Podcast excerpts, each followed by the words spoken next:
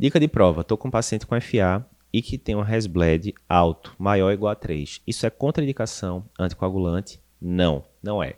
Um resbled, quanto maior, maior risco de sangramento do paciente. Mas, se ele tem indicação de anticoagulação, geralmente o custo-benefício vai ser favorável à medicação.